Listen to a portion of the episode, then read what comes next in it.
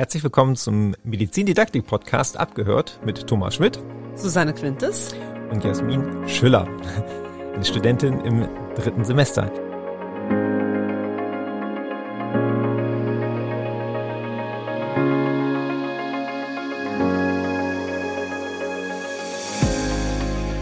Jasmin, magst du dich ganz kurz vorstellen? Ja, äh, ich bin Jasmin. Ähm, ich bin jetzt im dritten Semester, genau. Ja, was soll ich noch erzählen? Und unterstützen soll, du bist auch in der Fachschaft zum genau, Beispiel. Genau, ich bin auch ja, in der Fachschaft. Da ja. haben wir den Kontakt hier aufgebaut, genau. Heute geht es um das Thema Vorlesung und deswegen haben wir uns auch wieder eine Studentin hierher geholt, die vielleicht so ein bisschen subjektiv was berichten kann, wie sie selber Vorlesungen wahrnimmt, sodass wir nicht immer aus unseren uralten Tagen erzählen müssen, sondern dass wir auch mal ganz aktuell was haben hier. Thema Vorlesungen. Wir dachten, wir steigen erstmal ganz klassisch ein. Was ist überhaupt eine Vorlesung? Und da habe ich einfach mal in die Approbationsordnung geguckt von 2002. Die neue ist ja noch in der Pipeline und vielleicht kommt sie auch gar nie. Aber in der Approbationsordnung steht, die Vorlesung ist eine zusammenhängende Darstellung und Vermittlung von wissenschaftlichen und methodischen Kenntnissen durch den Vortrag von Lehrkräften. Als Zusatz, sie kann auch in digitaler Form durchgeführt werden. Jetzt steht das da erstmal so. Jetzt ist die Frage, warum heißt das eigentlich Vorlesung? Erstmal eine Idee? Ich vermute mal, dass die Dozenten früher einfach ihre Werke ja, erzählt haben, beziehungsweise nicht direkt vorgelesen haben, aber so ein bisschen erklärt haben. Tatsächlich, du bist ja total auf der richtigen Spur. Die haben tatsächlich vorgelesen. Wenn man ganz weit zurückgeht, so 15. Jahrhundert, dann gab es meistens an den Universitäten wirklich ein Buch und das hatte der Dozent. Und der hat dann da halt daraus vorgelesen. Insofern ergab das durchaus Sinn, weil dieses Buch durften die Studenten gar nicht haben und die Studierenden damals. Ja, damals waren es wahrscheinlich nur Studenten, muss man auch einfach so sagen. Ähm, die äh, wurden da vorgelesen, so ist diese Vorlesung entstanden und äh, das ist ja auch tatsächlich noch bis heute. Nur hoffen wir, dass sie heute etwas anders durchgeführt wird. Nicht, dass der Dozent aus seinem Buch vorliest, sondern dass man was anderes macht. Mittlerweile haben wir die PowerPoint. Ja, und da wir ja bei der Medizindidaktik sind, fragen wir uns natürlich, äh, wie effektiv ist eigentlich so eine Vorlesung? Und da kann Susanne was zu sagen. da äh, nehmen wir wie immer natürlich den Hetty, die Bibel, wenn es darum geht, welche Effekte verschiedene Lern- und Lehrmethoden haben auf das Lernen. Tatsächlich ist das bei der Vorlesung gar nicht so einfach, selbst wenn wir in den Hetty gucken. Also wir wissen wahrscheinlich alle aus Erzählungen oder haben den Eindruck, dass die meisten meinen, die Vorlesung sei eine total veraltete Lehrform äh, und nicht besonders effektiv. Hattie beschreibt das tatsächlich, wenn wir auf die Effektstärke gucken, ganz ähnlich. Also die Effektstärke der Vorlesung liegt bei minus 0,28. Das bedeutet, eine Vorlesung als Lehrmethode hat einen eher negativen Effekt aufs Lernen. Ähm, ich habe mir dann mal angeschaut, wie diese Zahl zustande kommt oder worauf sie basiert. Und tatsächlich ist die Evidenz so ein bisschen dünn. Also es sind zwar drei Metastudien, die sich wiederum aus 273 Einzelstudien zusammensetzen, aber wenn wir uns diese drei Metastudien angucken, dann ist es eine Dissertation aus dem Jahr 1985 und zwei äh, Konferenzpaper, äh, wie das immer genannt wird, also eigentlich Abstracts, die auf Konferenzen eingereicht wurden, aus 2014 und 2019. Also die Evidenz umfasst zwar letzten Endes viele Studierende, also über 8000, wenn man diese ganzen Studien zusammennimmt, aber ja, es ist ein bisschen schwierig, äh, das nachzuverfolgen.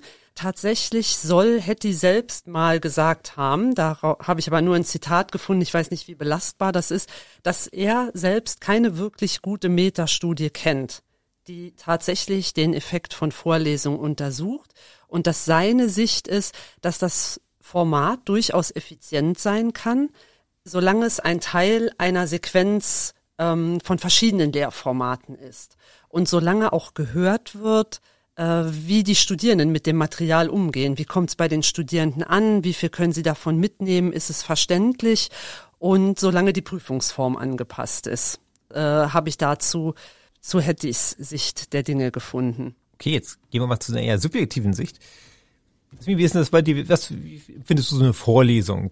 Wahrscheinlich sehr durchwachsen, würde ich mal sagen, oder? Ja, also es ist ähm, ja, super individuell und ich finde auch, es kommt super auf den Dozenten an. Also es gibt manche Dozenten, da geht man super gerne in die Vorlesung. Manche Dozenten, da spart man sich das nach zweimal angucken. Und ähm, ja, es ist, es macht also super Unterschied. Und dann ist auch immer noch die Frage, okay, benutzen die PowerPoints überhaupt? Werden die vorher hochgeladen? Und wie sind die aufgebaut? Weil manche PowerPoints, ähm, da kann man so, wenn man zu Hause ist, gar nichts mit anfangen. Und da muss man auch wirklich hingehen und sich das anhören, damit man versteht, was die Dozenten einem damit sagen wollen. Ähm, und bei anderen, das kann man im Prinzip so eins zu eins äh, einfach lernen. Und äh, ja, es kommt super drauf an. Und auch wenn die Dozenten ähm, ja für ihr Thema brennen, dann macht das auch einen totalen Unterschied. Also manche stehen da und man hat das Gefühl, okay, die wollen gar nicht hier sein, die wollen uns gar nichts beibringen. Und dann ist es an sich auch langweilig und was auch immer super ähm, anstrengend ist, wenn Dozenten monoton reden. Also es gibt ein paar, die sind an sich super nett und die mögen ihr Thema super gerne, aber die haben so eine ganz monotone Art, es zu erzählen und keine Betonung, kein gar nichts. Und dann, egal wie aufmerksam man versucht zuzuhören, nach zehn Minuten hat man abgeschweift und man hat es gar nicht gemerkt. Ja, also sprichst du schon ein paar Punkte an, die tatsächlich auch so aus der Literatur rauskommen. Da gehen wir nachher noch drauf ein. Susanne, wir hatten jetzt ja mit Hattie den Einstieg, er hat ja tatsächlich, wenn man den Hattie jetzt einfach so lesen nehmen, nehmen würde und lesen würde, dann würde es ja heißen, dass eine Vorlesung nicht nur nichts hilft, sondern eher das Lernen noch behindert, mhm. wenn wir uns die Effektstärke angucken. Äh, du hast ja schon gerade erklärt, dass aber die äh, Studienlage, sagen wir nicht, gerade rosig ist. Und so ist es uns ja auch ergangen, als wir jetzt gesucht haben, dass wir versucht haben, irgendwie das rauszufiltern. Was bringt eigentlich eine Vorlesung? Benefit kann man da mitnehmen und welchen nicht. Bleiben wir doch erstmal bei dem Negativen, wo man sagt, okay, äh, warum ist denn so eine Vorlesung eventuell komplett negativ zu bewerten? Also, wie wir auch gerade schon von Jasmin hörten, da manche Vorlesungen sind ja einfach schlimm. Was passiert da? Ja, die, die Vorlesung ist, wenn man sie wirklich in ihrer Reinstform sieht, also als das Vortragen einer Einzelperson vor einer großen Gruppe, dann ist es generell aus Studierendensicht eine sehr passive äh, Form des Lernens. Also man konsumiert. Äh, und ich glaube, das sieht man auch in vielen Studien, ähm, dass man da ein bisschen differenzieren muss. Das kommt drauf an, auch schreiben die Studierenden mit äh, während der während der Vorlesung oder nicht, weil dann wären sie ja schon ein bisschen aktiv. Äh, ist die Vorlesung vielleicht mal unterbrochen? Gibt es Fragen?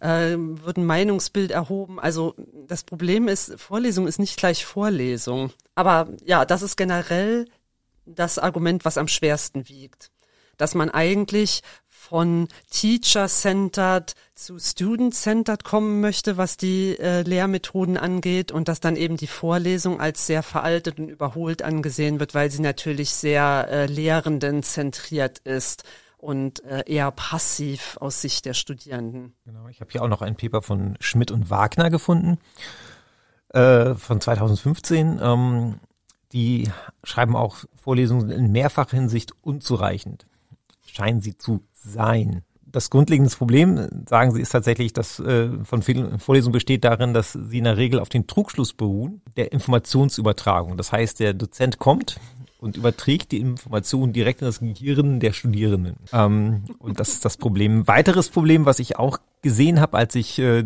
gesucht habe, dass sehr viele aktive Methoden mit Vorlesungs mit Vorlesungen verglichen werden in sehr sehr vielen äh, Studien und äh, dann natürlich kommt es darauf an, wie prüft man das. Hätte man wahrscheinlich die Breite geprüft, hätten wahrscheinlich die Vorlesungen gut mithalten können, aber die haben oft in die Tiefe geprüft. Und dann haben natürlich aktive Methoden immer einen Vorteil. Siehe unseren Podcast Aktivierende Methoden, äh, wo wir auch das ICAP-Modell vorgestellt haben. Da geht man natürlich eher in die Tiefe, während Vorlesungen eher dafür geeignet sind, in die Breite zu gehen tatsächlich. Aber wo wir gerade noch bei schlechten Vorlesungen sind, hast du irgendein Beispiel, wo du sagst, das war jetzt wirklich so etwas, da bin ich direkt eingeschlafen oder gleich wieder nach Hause gegangen? Also ich kann mich noch gut an solche erinnern.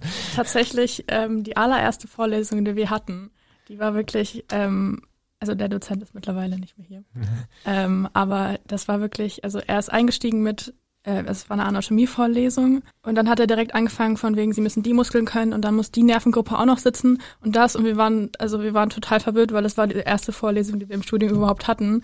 Dann fängt er plötzlich an mit Anforderungen und wir wissen noch gar nichts. Dann waren seine Folien irgendwie auch total unstrukturiert, dann stand da mal was, dann war da ein Bild, aber alles ohne Erklärung und dann hat er auch noch irgendwie graue Folien mit gelber Schrift und man konnte alles nicht so richtig lesen. Und dann hat er monoton geredet und also es war es war pures Chaos. Und ähm, da saß ich auch irgendwann drin war so okay das ist meine erste Vorlesung. Ich bin aber gerade leider schon am Einschlafen. Also gleich in Schockstarre gefallen. Ja so ein bisschen. Und dann waren die nächsten Vorlesungen danach aber äh, bei anderen Dozenten ähm, sehr die positive Überraschung. Jetzt habe ich mich schon erst erschreckt, weil die allerersten Vortrag, den halte ich ja meistens über problemorientiertes Lernen. Nee, also es war also die erste richtige Vorlesung, die wir dann hatten danach. Alles klar. Kohl war ja doch noch eine sehr aktive Vorlesung. Okay. Ja, Susanne, ähm, was kann man denn, gibt's da ein, haben wir doch positive Beispiele gefunden, wo man sagen kann, okay, hier sieht's irgendwie anders aus, da haben. Ja, also zunächst mal kann ich das äh, bestätigen, was du eben gesagt hast, dass es wirklich problematisch ist, Literatur zu finden, die sich ausschließlich mit der Effektivität von Vorlesungen beschäftigt. Ich habe auch tatsächlich in Reviews gelesen, wo Leute genau dieses Problem beschreiben. Die sagen, eigentlich gibt es ganz viel Literatur, wo Vorlesungen mit aktiven Lernmethoden verglichen werden und die Vorlesung sozusagen die Negativkontrolle ist. Und wo es dann so ist, dass selbst wenn die Vorlesung ganz gut abschneidet, zum Beispiel im Bereich äh, sich an Faktenwissen erinnern oder, oder solche Dinge, dann wird trotzdem argumentiert, dass das ein schlechtes Zeugnis für die aktivierende Methode ist und nicht ein gutes Zeugnis oder ein Vorteil für die Vorlesung. Ich habe eine Publikation gefunden, die ich ganz interessant fand, von Bradbury aus dem Jahr 23, ähm, der noch mal ein bisschen drauf eingeht, Attention versus Engagement, also was ist Aufmerksamkeit und was ist wirklich Beteiligung und Interaktion. Und der sagt, dass das eigentlich gar nicht stimmt, dass aufmerksam sein bedeutet, dass man passiv ist.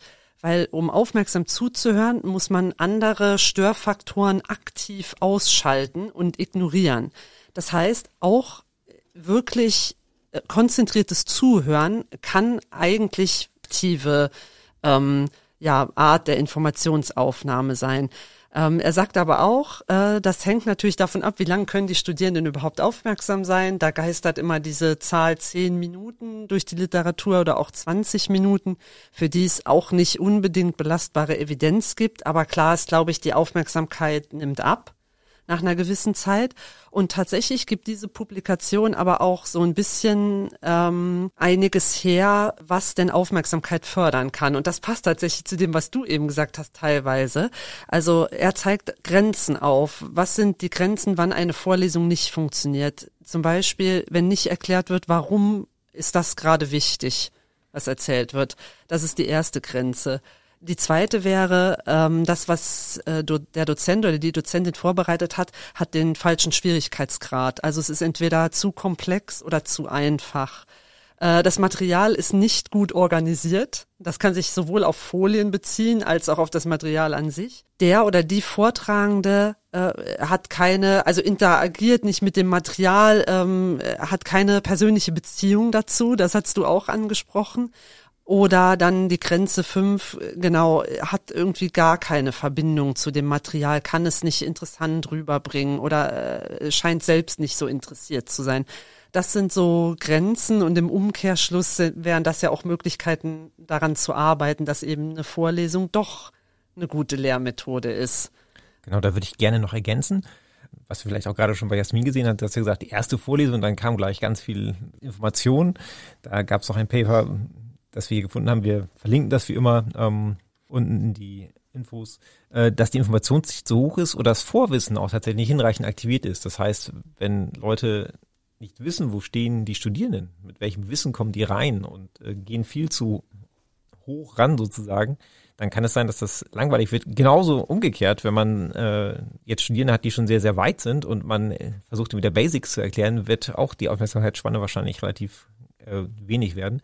Weiterhin noch interessant, was ich hier auch noch gefunden habe, waren die Prüfungsinhalte. Das heißt, dass man alles auf eine Folie, was alles auf einer Folie steht, das kann man auch prüfen. Im Umkehrschluss, was nicht auf der Folie steht, darf man auch nicht prüfen. Das ist lange hier auch durch die Fakultät gegeistert. Wir versuchen das immer wieder aufzubrechen was eigentlich nämlich nur dazu führt, dass unglaublich viele Informationen auf Folien geschrieben wird und man kann sich dann darauf berufen. Es stand in meinen Folien, deswegen kann ich das prüfen. Das äh, wird aber nach und nach besser, dass die Leute nicht mehr alles raufschreiben, sondern dass auch tatsächlich eine gewisse Nachbereitung in Ordnung ist und dadurch vielleicht der Vortrag angenehmer zu hören wird. und man nicht alles auf den Folien stehen haben muss. Dann muss man allerdings, da komme ich nachher gleich noch zu, die Lernziele dementsprechend gut formulieren. Ja, wir hatten noch so ein schönes Paper gefunden von Lovelin, oder? Ja, Lovelin and Sand. Das, das ist tatsächlich ein ganz nettes Paper, auch ein relativ aktuelles aus 2023. Ähm, das ist ein Paper, die sich ja Unterrichten von größeren Studierendengruppen anschauen im Vereinigten Königreich. Und zwar haben die das so gemacht, die haben sich ganz spezifisch ein Modul rausgegriffen, was sie sich angucken. Ein Modul, was sehr erfolgreich an der Universität läuft seit Jahren. Äh, 180 Studierende sind da und ähm, äh, die haben teilweise zweistündige Vorlesungen, die da fest integriert sind. Ich glaube tatsächlich elf zweistündige Vorlesungen. Das ist ja schon äh, eine Menge. Und die haben das äh, qualitativ untersucht. Also die haben die Studierenden befragt und Fokusgruppen gemacht und da kamen so ganz interessante Dinge raus. Also erstmal haben weniger als 50 Prozent der Studierenden überhaupt die Vorlesung besucht. Also es war keine Pflichtveranstaltung. Und die, die die Vorlesung besucht haben, haben aber selbst eingeschätzt, äh, dass das Besuchen der Vorlesung ihnen beim Lernen hilft. Nur wie sie das begründet haben, das fand ich sehr interessant. Ähm, das war teilweise sehr unterschiedlich. Die einen haben gesagt, sie gehen zur Vorlesung, weil sie dort andere Studierende treffen, also eine soziale Komponente und weil äh, sie äh, dann auch so ein bisschen kollektive Unwissenheit teilen, wenn sie sehen, dass andere das Material auch nicht verstehen in der Vorlesung. Also das, das fand ich ganz nett, kann ich aber nachempfinden aus, aus meiner eigenen Studienzeit tatsächlich. Äh, manche haben auch gesagt, das strukturiert einfach mein Lernen. Also ich lerne zwar nicht unbedingt das, was in der Vorlesung vorgetragen wird, aber ich beschäftige mich dann halt an dem Tag zwei Stunden schon mal mit dem Thema. Anders, als wenn ich mich vielleicht selbst aus dem Bett quälen müsste und mich mit meinem Buch hinsetzen müsste. Und tatsächlich auch das, was wir gerade angesprochen haben, es gab auch die Argumentation, äh, ich gehe dahin, um hoffentlich einen Vorteil zu haben in der Klausur, weil in der Vorlesung oft gesagt wird, was in der Klausur drankommt. Also ähm, ja, das, das fand ich ganz nett. Und in dem ähm, in der Publikation wurde auch nochmal drauf eingegangen, dass ja, dass generell Universitäten sich darauf berufen, dass in Vorlesungen Grundkenntnisse vermittelt werden und äh, dass diese daher dann doch sinnvoll seien und dass die Lehrenden quasi sowas wie äh, Personal Trainer seien und die Studierenden zum selbstständigen Lernen anleiten. Und äh, das mag tatsächlich im Endeffekt manchmal zutreffen, aber nicht aus den Gründen, die man annimmt dafür, äh, für die Rechtfertigung der Vorlesung. Also ich fand das eine ganz nette Publikation.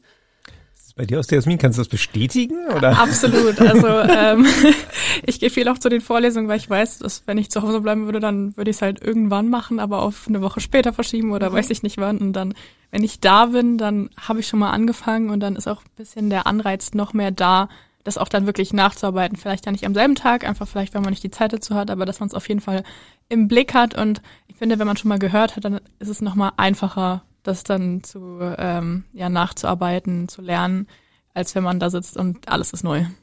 Ja.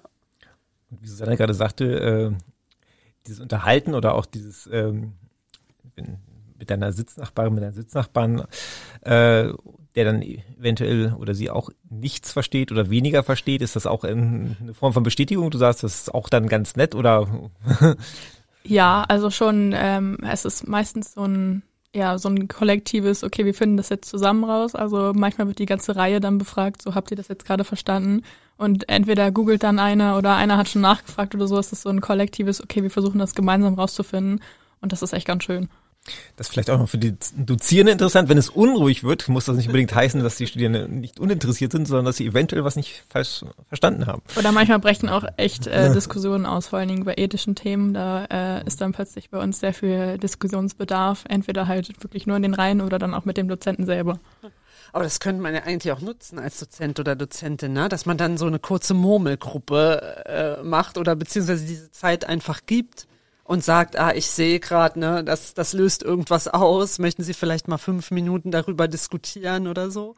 Aber ich glaube, mit den Methoden, wie man, wie man die Folien ganz konkret verbessern könnte oder den Vortrag in der Vorlesung, da hast du dich nochmal näher beschäftigt, Thomas, oder? Genau, ich habe mich einfach mal damit beschäftigt, was sollen eigentlich gute Vorlesungen können, wenn man da mal ins Medizindidaktikbuch guckt von Sennekamp, Kölve und Ochsendorf, dann sagen sie schon mal, gute Vorlesungen können also den Inhalt in einen größeren Kontext sitzen, Informationen präsentieren, die sonst eventuell nicht zugänglich sind, zum Beispiel neue Forschungsergebnisse, obwohl das ja immer kürzer wird, die Distanz. Äh, und äh, einfach mal das Denken eines, so eines Experten exemplarisch vorführen. Also wie denkt eigentlich jemand, der jetzt schon zehn Jahre in dem Beruf arbeitet und kann auch Standpunkte, wie du gerade sagtest, in der Ethik wunderbar herausarbeiten.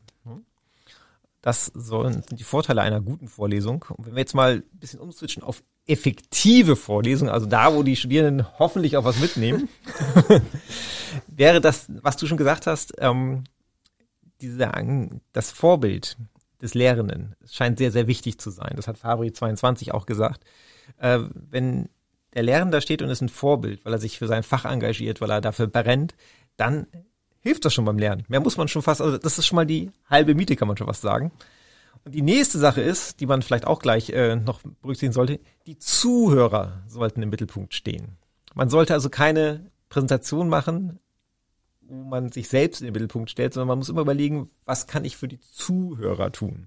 Ja, ähm, man sollte also möglichst irgendwie so die Informationen präsentieren und so organisieren, dass die Zuhörer sie nutzen können, anstatt einfach so eine aktualisierte Liste von Fakten runterzurattern. Und, jetzt kommen wir wieder zu den Lernzielen, wie immer.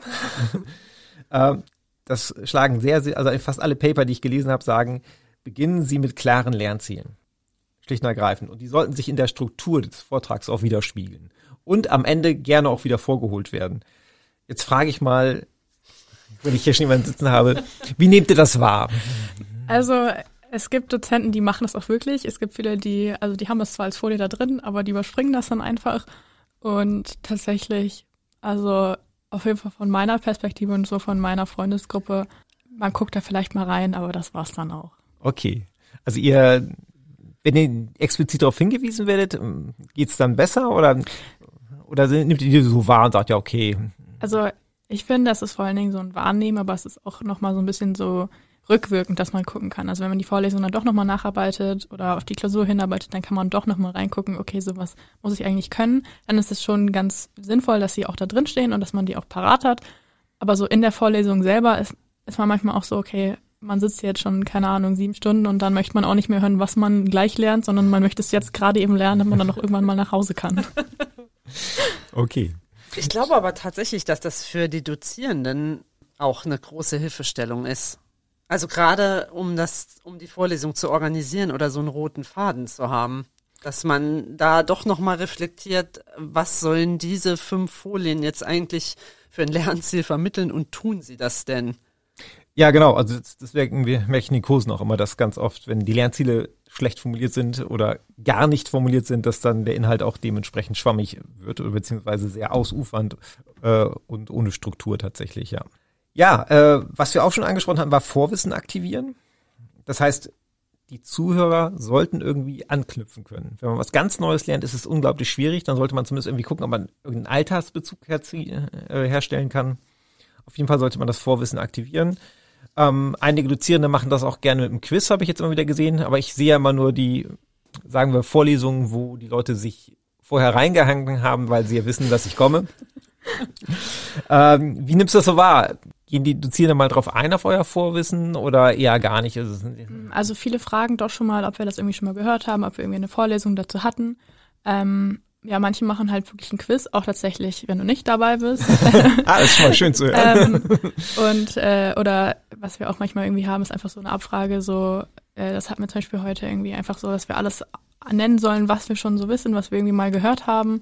Und das ist auch immer ganz schön, äh, auch weil manchmal sehr lustige Situationen dadurch entstehen. Aber es ist schon, schon ganz nett, wenn die Dozenten auch wissen, okay, was wissen wir, was müssen wir nochmal auffüllen oder vielleicht was müssen wir auch nochmal erklären, weil, obwohl wir es schon vor fünf Minuten erklärt haben, weil es einfach irgendwie nicht durchgedrungen ist, deswegen auch immer. Ja, was kann man noch machen?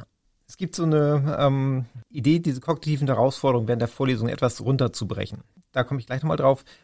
Bevor ich das mache, nochmal ganz kurz, der Vortrag, den man halten muss, der muss auch eine gewisse Relevanz haben.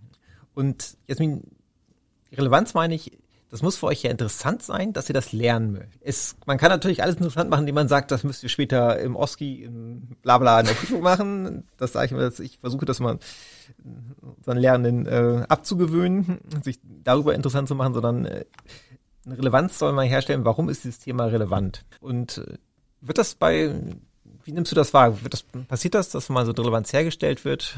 Also es ist vor allen Dingen so, okay, das müsst ihr für die Oskis können, das müsst ihr für die Klausur können. Ähm, vor allen Dingen, wenn dann halt kurz vor der Klausur noch ähm, Vorlesungen sind, die halt nicht klausurrelevant sind, da sitzen dann, also ich, eine Vorlesung hatten wir mal, da saßen wir tatsächlich dann nur mit drei Leuten, weil die nicht klausurrelevant war. Die war am Tag, äh, also beziehungsweise ein paar Tage vor der Klausur. Und das war auch noch ein Dozent, der extra aus der Klinik gekommen ist und wir saßen da trotzdem nur mit drei Leuten. Das war für uns drei Leute tatsächlich doch ganz schön, weil das nochmal so ein persönliches Verhältnis ist und man auch mal ein bisschen Fragen stellen kann, wo man sich so denkt, okay, die würde ich jetzt in der großen Gruppe eigentlich nicht stellen. Aber ähm, es ist doch schon eher so, okay, wenn der Dozent sagt, es ist klausurrelevant, beziehungsweise man weiß ja auch vorher, welche Fächer klausurrelevant sind so zum Beispiel Patientenkolleg, das ist, das ist ja eigentlich nicht klausurrelevant, aber es ist doch immer ganz schön, weil zum Beispiel in Jahr eins hatten wir super viele, wo gar kein Patient da war und der Arzt auch keinen Patienten so richtig vorgestellt hat, sondern es war auch im Prinzip eine Vorlesung und dann sind, ist auch keiner mehr hingegangen. Und jetzt verbringen die ähm, Dozenten vermehrt wieder Patienten mit und dann ist es auch schon echt interessant, alleine auch, weil man wieder ein bisschen Anamnese üben kann und nochmal so überlegen kann, gemeinsam. Aber normalerweise ist es klausurrelevant, dann sind auch äh, mehr Leute da, beziehungsweise es schreiben mehr Leute mit. Aber würdest du sagen, wenn ich dir jetzt sage, was ich, die Krankheit, die ich jetzt vorstelle, die ist bei 25 Prozent der Bevölkerung, äh, tritt die im Laufe des Lebens einmal auf. Würde das schon mal dazu führen, dass du vielleicht etwas mehr die Ohren spitzt, oder? Ja, aber dann kommt es auch wieder drauf an, wo die, wo die Vorlesung liegt. Also das ist wirklich, das ist super abhängig, weil wir, ähm, also teilweise haben wir halt Wochen, wo wir von acht bis acht in der Uni sind und dann, wenn da irgendwo noch eine Vorlesung ist, wo man halt eigentlich Mittagspause haben könnte, aber man hat keine, weil diese Vorlesung da ist und die ist aber nicht klausurrelevant, dann sind halt alle Mittagessen. So, also selbst wenn das Thema eigentlich super interessant ist, dann überlegen sich vielleicht doch drei Leute, aber der Großteil der Leute wird dann halt eher sagen, okay, ich möchte jetzt essen, ich möchte kurz Pause haben oder halt so kurz vor der Klausur, wo alle schon halb am durch durchdrehen sind, da geht dann halt keiner mehr so richtig hin. Genau. Also liebe Dozenten, immer an die Bedürfnispyramide denken. Ja, es gibt eine gewisse Bedürfnishierarchie. Da könnt ihr dann auch noch so viel Didaktik abfeuern. Es hilft dann nichts mehr, wenn Leute Hunger haben oder halt gestresst sind. Dann werden sie erstmal versuchen, diese Bedürfnisse zu befriedigen. Da können wir leider auch mit Didaktik irgendwann nicht mehr gegenhalten. also nicht vielleicht immer etwas krumm nehmen. Es kann einfach sein, dass äh, die Vorlesung einfach zu einem wirklich schlechten Zeitpunkt liegt und deswegen keiner kommt. Nicht wegen Desinteresse. Genau, was tatsächlich noch hilft, sind Geschichten oder Metaphern erzählen. Geschichten sprechen an. Geschichten kennen wir seit unserer frühesten Kindheit. Das haben wir auch schon letztes Mal beim letzten Podcast gesagt, mhm. beim Storytelling.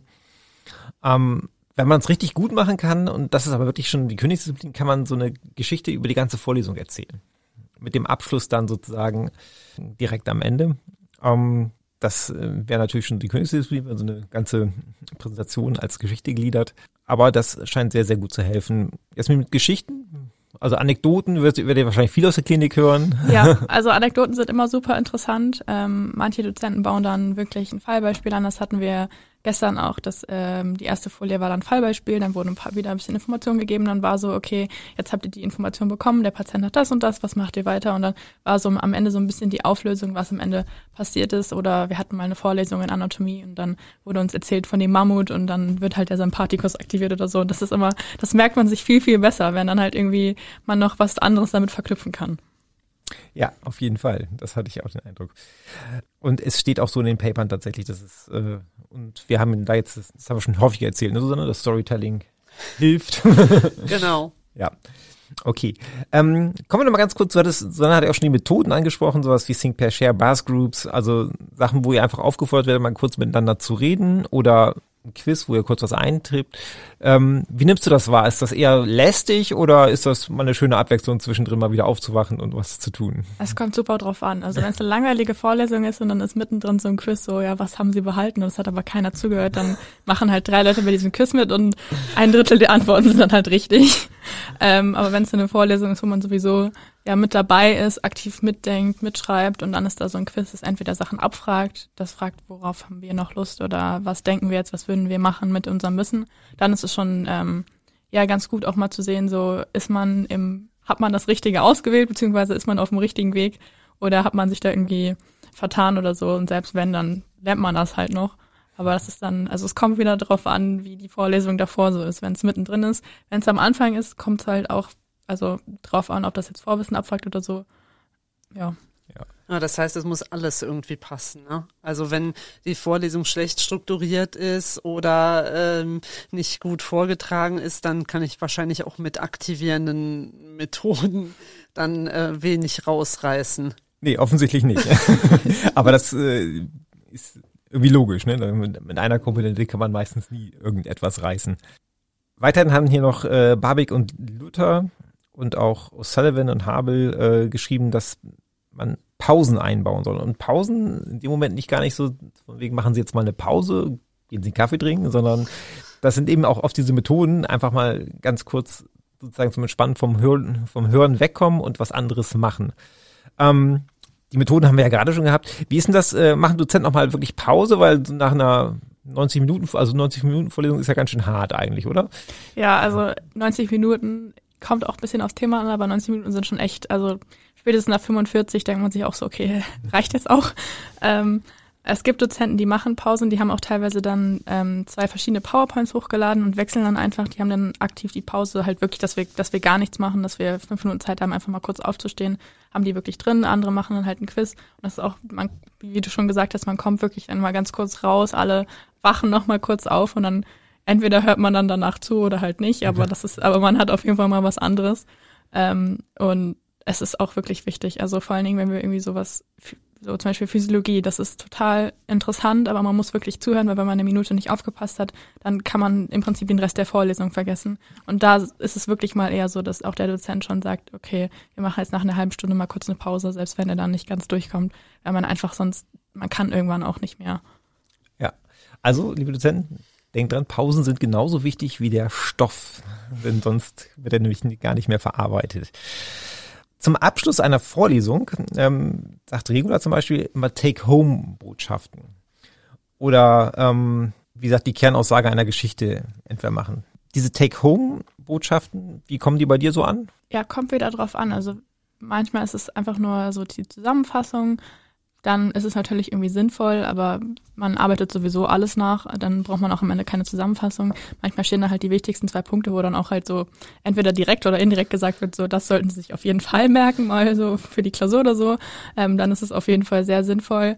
Und manchmal ist es auch einfach ein guter Abschluss, nochmal zu hören, so okay, das haben wir gerade gemacht und dann ist gut, dann freuen sich auch alle, dann fangen alle ein, an einzupacken oder alle warten darauf, dass wir auf die Tische klopfen können, um dann zu gehen. Okay, alles klar. Jetzt bin ich mal gespannt.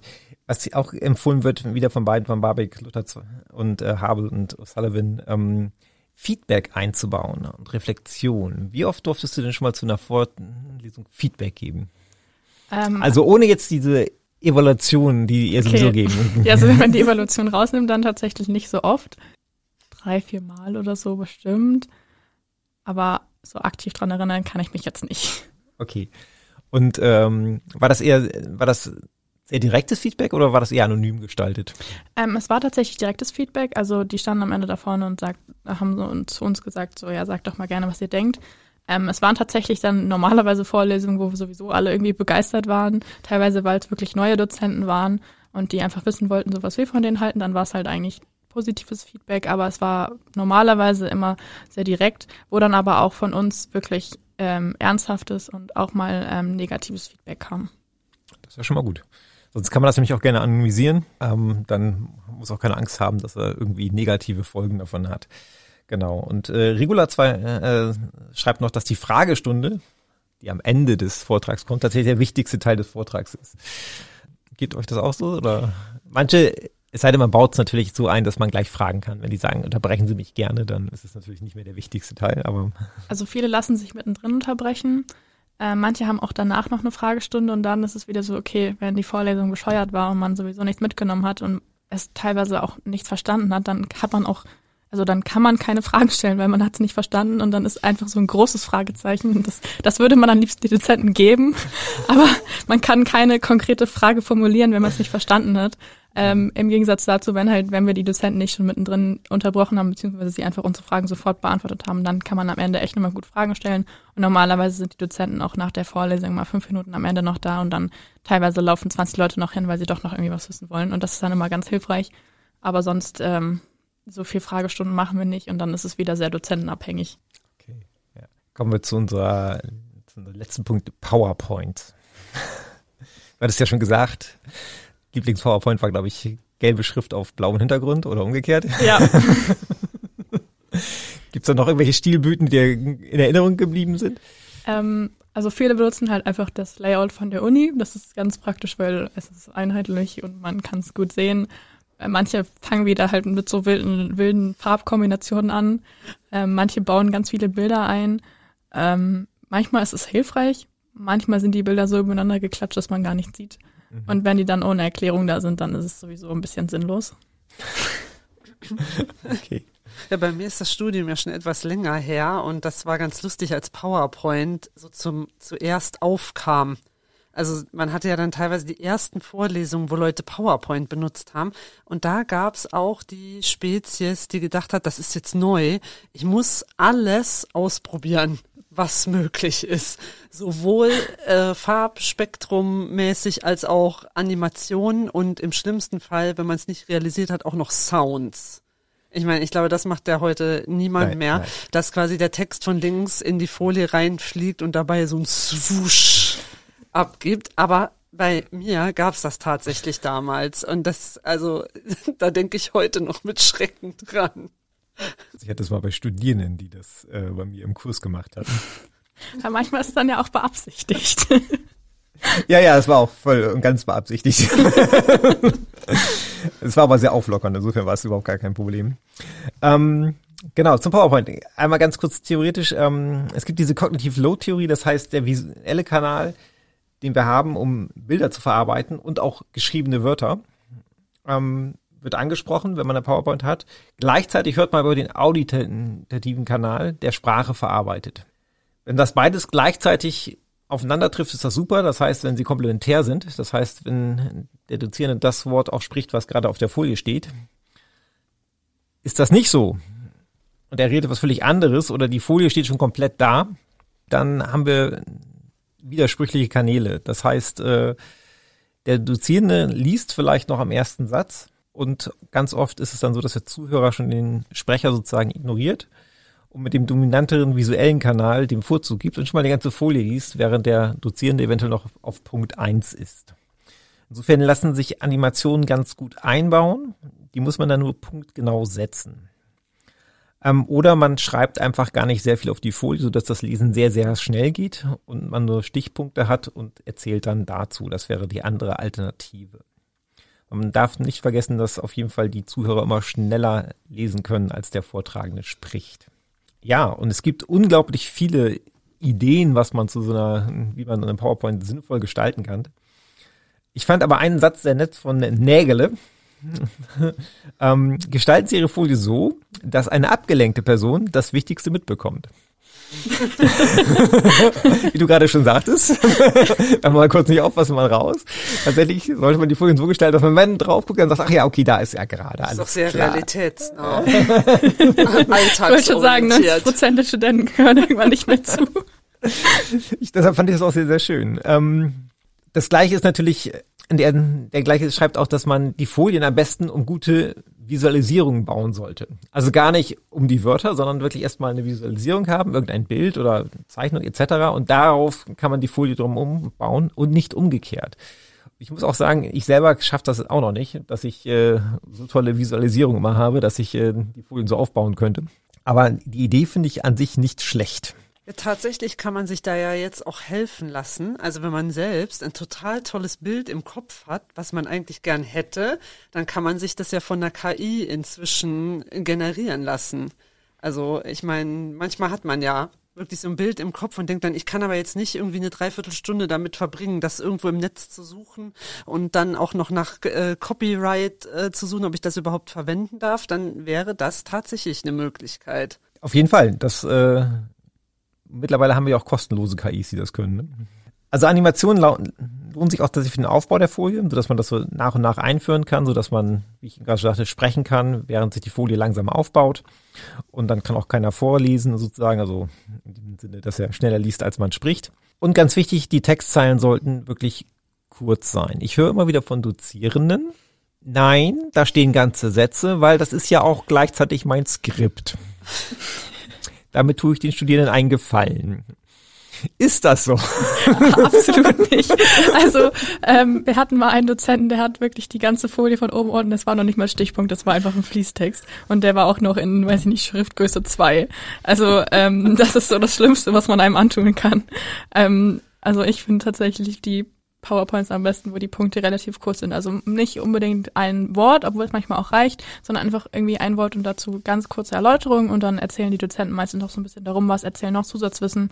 Ähm, da müssen sie ein bisschen drauf aufpassen, dass sie nicht zu so schnell reden, weil manche Dozenten erzählen zwar super viel, aber die fangen dann so schnell an zu reden, dass man gar nicht alles mitschreiben kann und hat man die Hälfte schon wieder vergessen und erst schon beim nächsten Punkt. Okay. Aber dann wäre es wieder eine klassische Vorlesung. Ne? Wenn einfach von der PowerPoint-Folie Wortlaut äh, getreu abgelesen. Genau, ja. Aber das ist schön. Also den Satz, den werde ich mir hier schreiben, also rausnehmen werde ich mal wieder bei, bei den Workshops, die ich gebe, vorspielen. Glauben die Dozierenden nämlich immer nicht, dass, dass das so ist. Ähm, weiterhin geben ganz viele tatsächlich eine sogenannte 6x6-Regel an. Das heißt sechs Wörter in einer Zeile und sechs Zeilen pro Folie. Das ist so ein Standard, an dem man sich einigermaßen halten sollte. Äh, ist nicht immer möglich, würde ich auch ganz ehrlich sagen. Aber ähm, wenn man das im Hinterkopf hat, vielleicht gar nicht verkehrt. Viele sagen sogar Schriftgröße 28 und größer, was ich auch schon sehr, sehr groß finde.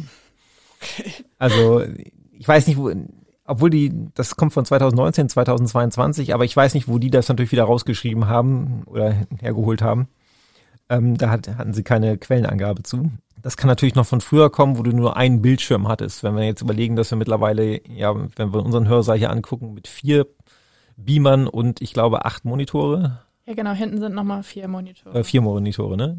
Vier oder acht, da ist ja auch egal. Jedenfalls genug Möglichkeiten, irgendwo was zu sehen.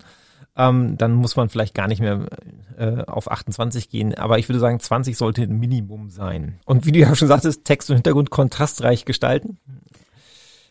Das hilft wirklich. Also da bin ich auch manchmal mit unserem Corporate Design nicht ganz einverstanden. Also da gibt's immer eine ein helles Türkis, was ich auf dem Weiß nicht super gut lesbar finde. Das benutzen die Zellen aber meistens tatsächlich. Also wenn dann so ein ganz dunkles Blau, ja. das kann man sehr gut lesen. Genau, ein dunkles Blau. Oder wie es im Buch steht, schwarz auf weiß. Oder auch weiß auf schwarz geht übrigens auch, ist auch gar kein Problem. Es hilft sogar auch zum Teil, ähm, wenn es ein sehr dunkler Raum ist, dass man sich da besser auf die Zeilen fokussieren kann. Und es ist barrierearm, ne? Also man muss ja auch immer ein bisschen äh, denken an ähm, Menschen mit Rot-Grün, Sehschwäche und so.